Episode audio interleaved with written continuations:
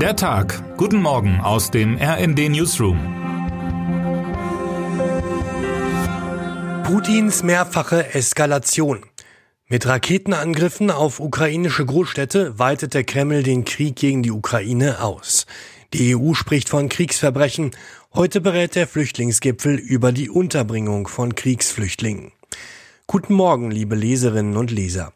Nun also hatte der russische Präsident das Gefühl, er müsse Vergeltung üben an den Ukrainern, weil die es seiner Meinung nach waren, die am Samstag seine Krimbrücke zerstören wollten.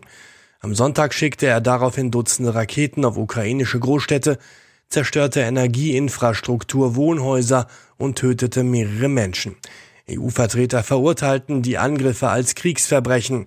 Putin hingegen drohte mit weiteren noch härteren Schlägen sollten die Terroranschläge gegen russische Einrichtungen seitens der Ukraine weitergehen. Nun kann man ganz bestimmt einen Knoten im Kopf bekommen, wollte man die Argumentation Putins nachvollziehen.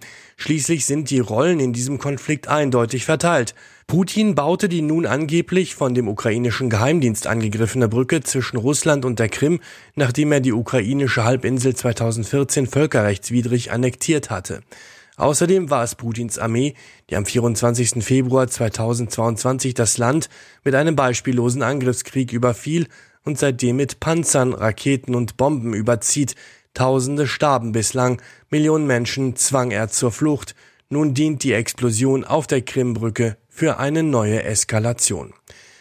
So gab der Kreml-Verbündete und Staatschef von Belarus Alexander Lukaschenko bekannt, dass Belarus und Russland eine gemeinsame militärische Einsatztruppe aufstellen werden.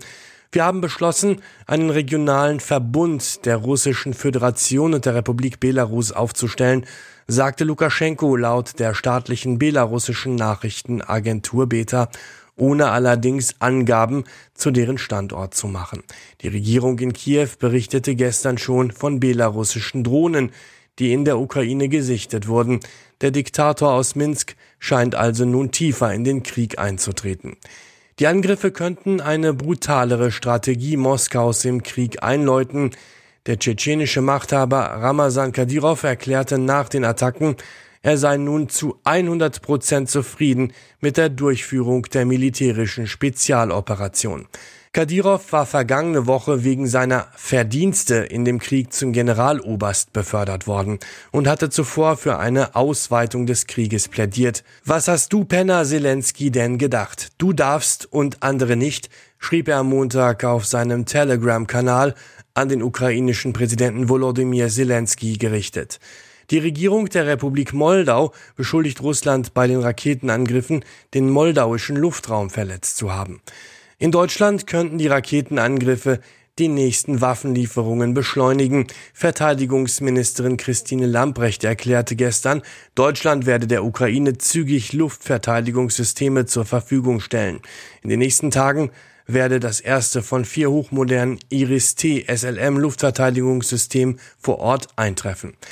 Auch sonst steht in der deutschen Politik nach der Niedersachsenwahl wieder alles im Zeichen des Krieges und seiner Folgen. Gestern erklärte eine Expertenkommission der Bundesregierung, wie sie die 200 Milliarden Euro verteilen will, die die Ampelregierung als Rahmen für einen Energiepreisdeckel abgesteckt hat.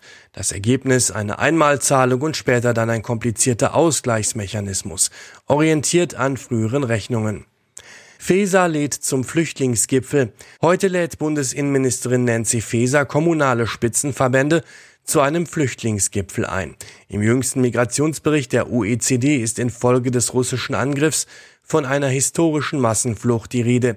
Demnach flohen aus der Ukraine allein bis Mitte September rund fünf Millionen Menschen in die OECD-Staaten. Deutschland ist mit nahezu einer Million Flüchtlingen nach Polen das wichtigste Aufnahmeland in der OECD. Der Vizepräsident des Deutschen Städtetags Burkhard Jung der auch Oberbürgermeister von Leipzig ist, erklärte im Gespräch mit dem RND, dass die Kommunen allein die Unterbringung nicht mehr stemmen könnten. Er fordert, Bund und Länder müssen sich auf mehr Flüchtlinge einstellen und mehr Kapazitäten schaffen, in denen Menschen aufgenommen werden können.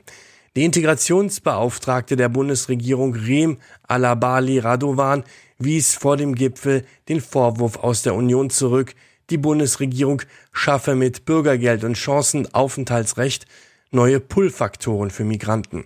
Friedrich Merz hat da versucht, für Stimmen zur Landtagswahl am rechten Rand zu fischen. Das war unerträglich, sagte sie dem RND. Termine des Tages. Wer darf sein Getränk Spezi nennen?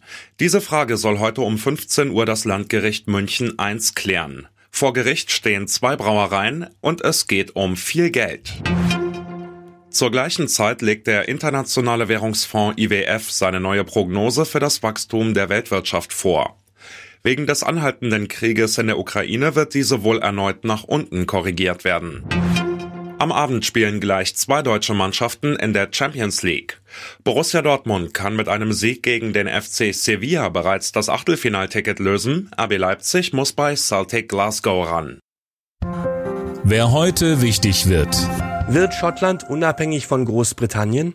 Der britische oberste Gerichtshof beschäftigt sich ab heute mit der Frage, ob das schottische Regionalparlament das Recht hat, ein Unabhängigkeitsreferendum auch ohne Zustimmung der britischen Zentralregierung anzusetzen. Die schottische Regionalregierung selbst hatte um diese Klärung gebeten. Und jetzt wünschen wir Ihnen einen guten Start in den Tag. Text Dirk Schmaler am Mikrofon Dirk Jostes und Johannes Schmidt. Mit rnd.de, der Webseite des Redaktionsnetzwerks Deutschland, halten wir Sie durchgehend auf dem neuesten Stand. Alle Artikel aus diesem Newsletter finden Sie immer auf rnd.de slash der Tag.